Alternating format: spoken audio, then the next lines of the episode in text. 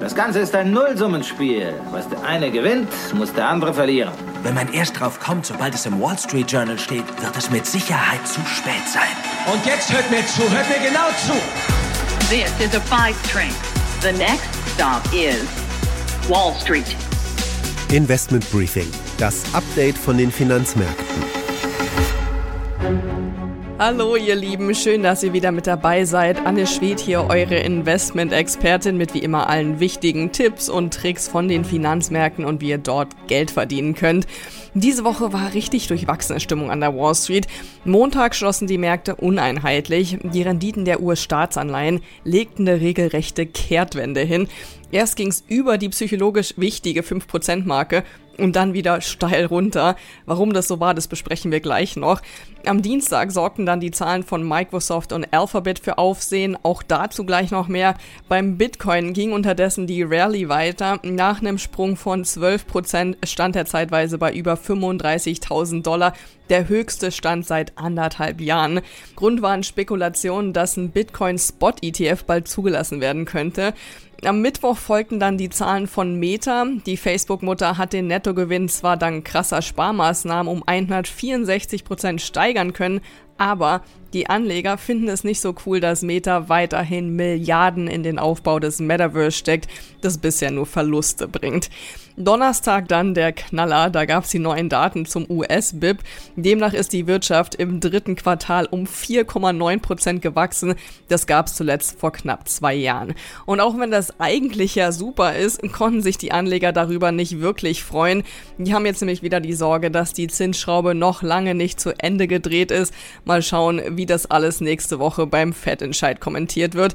Die EZB hat diese Woche ja schon entschieden, für die Eurozone gibt's nach zehn Zinserhöhungen in Folge jetzt erstmal eine Pause.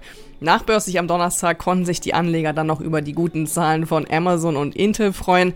Freitag gab es dann allerdings nochmal einen großen Abverkauf bei den Aktien als Reaktion auf die Ankündigung von Israel, seine Bodenoffensive im Gazastreifen zu starten. Und mit dieser angespannten Stimmung wird es wohl auch in die neue Woche gehen.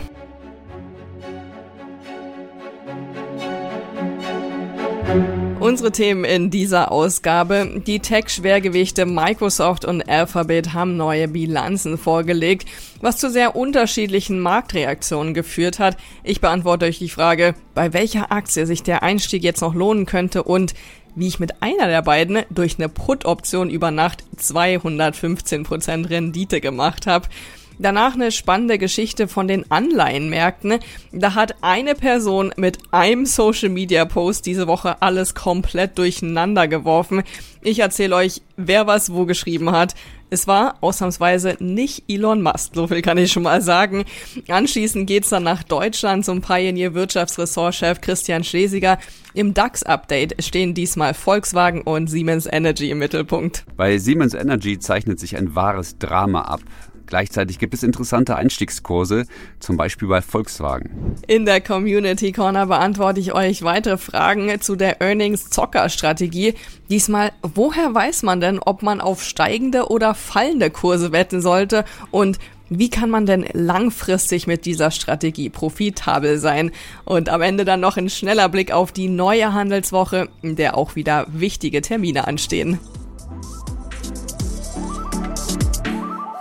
Das sind unsere Themen heute. Die komplette Ausgabe hört ihr aber nur als Teil unserer Pioneer-Familie.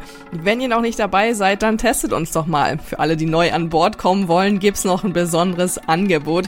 Schaut doch einfach mal auf thepioneer.de, meldet euch an und dann könnt ihr hier direkt weiterhören und jede Woche neue Insights mitnehmen. Investment Briefing, das Update von den Finanzmärkten.